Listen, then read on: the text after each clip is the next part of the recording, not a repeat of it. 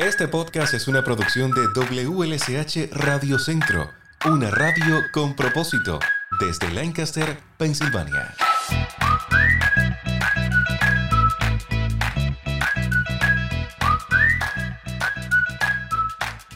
En este podcast, Aleix Molina y Héctor Valdés conversan con Troy Maris sobre qué es inmigración, quiénes están permitidos a entrar a este país procedente de otros países, qué miembro de familia puede llegar a este país con la ayuda de un familiar que es ciudadano. Sobre esto y mucho más, conversamos con Troy Maris. Troy, let's start with one-on-one immigration questions. Sure. Is that okay? That's perfect. What is immigration to start with? Uh, So immigration basically is a country that uh, where you have one country who uh, wishes to have or allows people from other countries to enter that enter, you know, for uh, whatever benefit, economic, family, uh, fleeing persecution.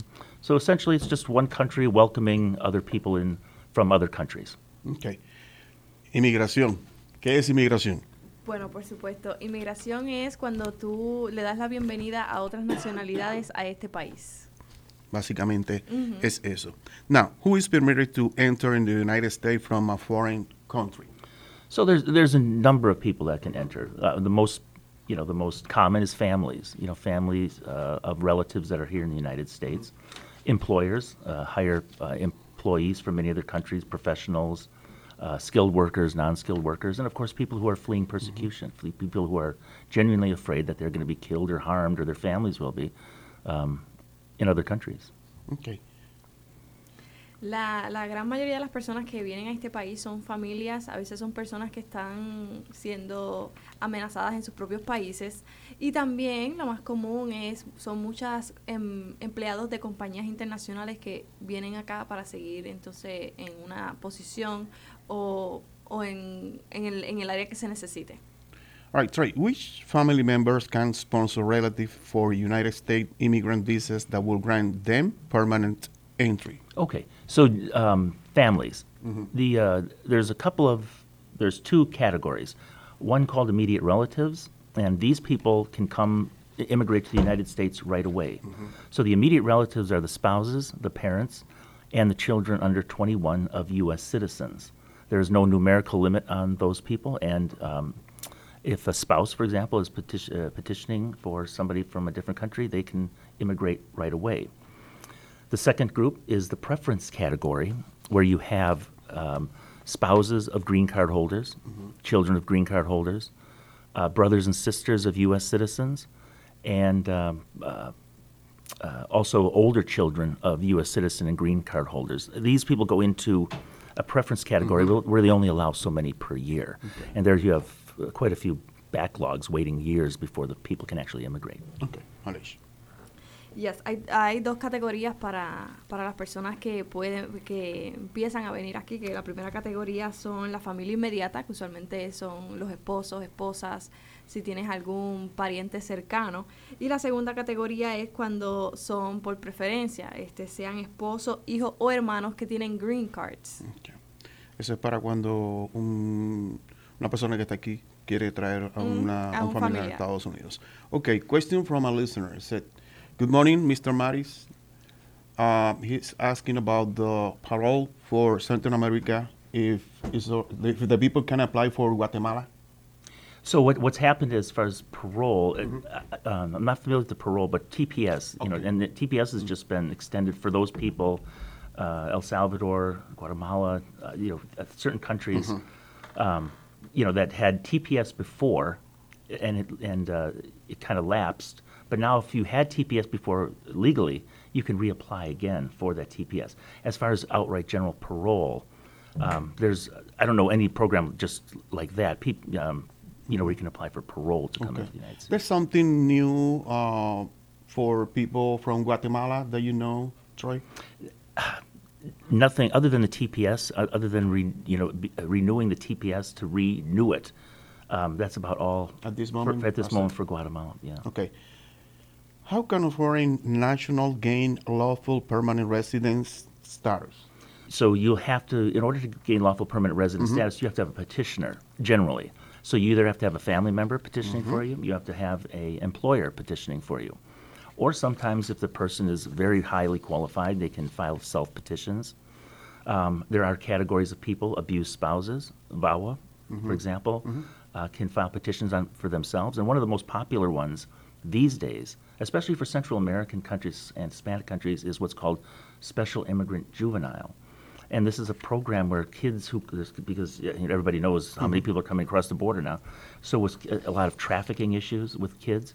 But one of uh, one of the best programs around now that really does help children is the Special Immigrant Juvenile Program. And what that is is if a, a, ch- uh, a child can prove that he's been abandoned, neglected, or abused in his country, and it's not in his best his or her best interest to return to that country, and if you get a common pleas judge, for example, here in Lancaster, a family court judge, to say that, and give custody to somebody uh, who's going to take care of him or her, if you get that approved, you can be on a path to a green card. When you talk about employer, could be any employer or there's some type of requirement? It can be any employer. Be any, any employer. employer? uh, you know, Small, large, small, mid? large, as long as yeah, there's many qualifications Uh-huh. that come. So if you're hiring somebody, you can't be. If you're a startup or something that's really small, you don't have a Mm-hmm. lot of uh, resources to pay for that. Because one of the things you have to do is you have to show you uh, are going to pay the prevailing wage, Mm-hmm. uh, generally of what the uh, person's going to make, and that you make enough money to cover that wage. So as long as you know the bigger companies don't have a problem with that, but the smaller ones kind of do. So there's several requirements that come into it, but any employer can can uh, you know petition for an employee, you know, as long as they meet all the qualifications themselves. Okay, go ahead. Hay una petición para las personas que quieren venir a- al país. Puede ser que lo pida petición por familia, puede ser por empleador, o si usted es alguien valioso, lo puede hacer por self, um, por petición propia. También hay un programa juvenil que es Special Juvenile Program para todos esos jóvenes que están siendo maltratados en sus propios países. Ellos pueden venir aquí y ir a la corte y se le hace un juicio, se le puede dar una, una familia para que pueda vivir aquí y tener una mejor vida. Okay, besides these two, there's any other legal way to enter into the United States, Troy? You either are admitted, okay, so you visitor. For, I can run down the whole list of visas. Yeah. So you have visitor visas, you have religious visas. Pastors, priests uh, can come in. Um, uh, H-1B professional visas, student visas, exchange student J visas, medical visas. So there's a whole array of non-immigrant visas that people can come in on, and a lot of times people come in on non-immigrant mm-hmm. visas, and they move to immigrant visas. Uh, well, for example, the most popular is a student comes here to study at Penn State, for uh-huh. example, gets a mm-hmm. degree, switches to an H-1B professional visa, which is valid for up to mm-hmm. six years, and then the company's like, oh, this is a good worker, we want to keep him or her. Then they move to the, what's called the PERM process, labor certification process, and uh, they go, which puts the person on a path to a green card. So that's a very popular uh, way for uh, employers to get employees too. Okay, go ahead, Alicia. Para tener visas, pues hay, hay muchas, las más comunes son la de, vis- eh, la de, la de turista, la, re- la visa de religioso, la visa profesional, visa de estudiante o visa de estudiantes internacional. Y si, eh, un ejemplo, si eres estudiante de alguna universidad y te gradúas y entras a una compañía y ellos ven que tienes buen potencial de esa, esa visa que fue era de estudiante, que ahora es de empleador, ellos pueden hacerlo para que sea un poco más permanente y te puedas quedar con ellos en la compañía. Troy, if I if I have been granted a temporary work visa, can my spouse and child come with me to the United States? Yes. So, so generally, if you have a, in the professional visas, the most popular is an H-1B visa. So if you, if a company uh, applies for an H-1B visa and you have a spouse and child, they can apply for H-4 status, which is derivative. You know, so uh, if the primary worker will be an H-1B, spouse will be an H-4 visa, child will be an H-4 visa. Si usted está aquí, tiene una visa de empleo, se puede traer a su familia, por supuesto. Yeah. Y, y eso sería, ah, eso requiere el, el, el papeleo de H1 visa y H4. Okay.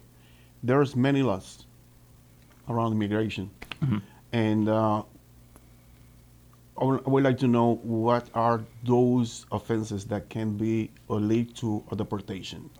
Okay, so th- th- of course, any criminal offense generally uh, leads to deportation, um, and you know, and then also there's the more minor things. You know, the minor things like uh, one of the most popular, of course, over the years is the DUI.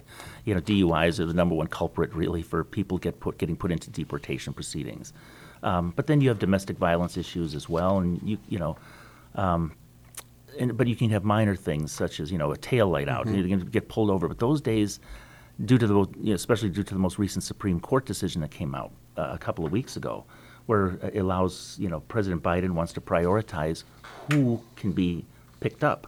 Under President Trump, everybody. So the, there was a carte blanche: arrest who you can. For, if they're here illegally, arrest them, deport them. That was kind of like the summary of, of his immigration policy on that.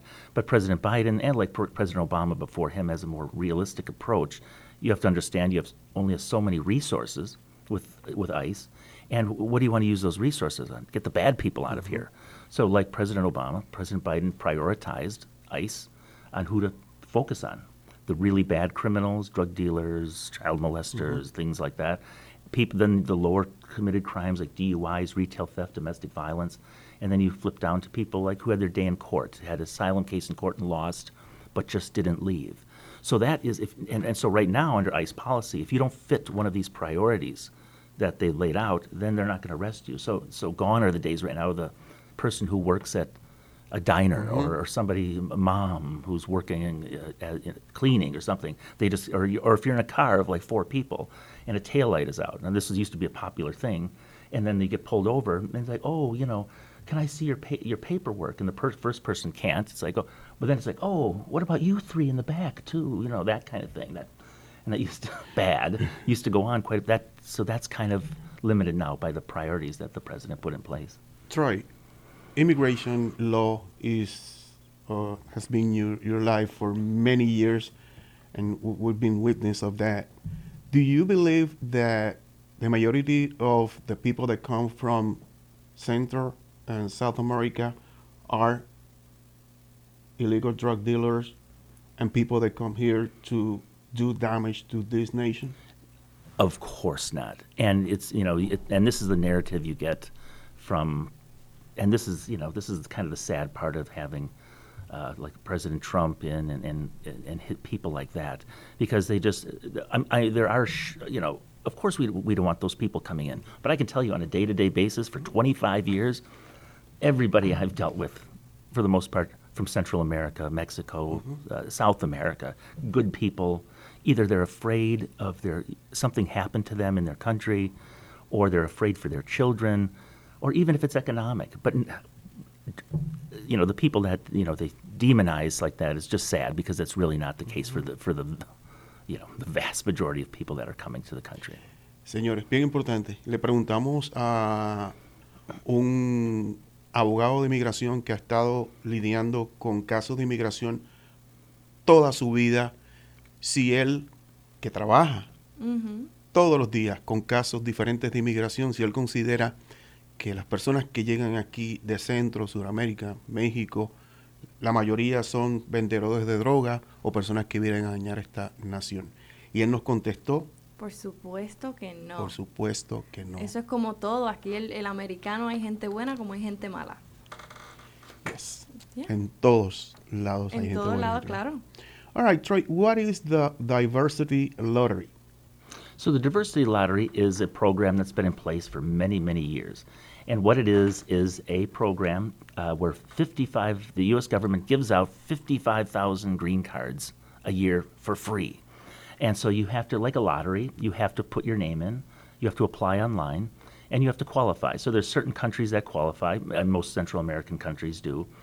Um, you know, and then you file it mm-hmm. away, and then you hope when the time comes when they start picking out of hundreds of thousands, you hope you're one of the 55,000 people that uh, get lucky enough to get one of those visas. So, you know, it, it's kind of like it, it, really is the lottery. you know, lottery? Not, it, the odds are a little bit better than you know winning a uh-huh. billion dollars or whatever, but it's still, I, you know, do it.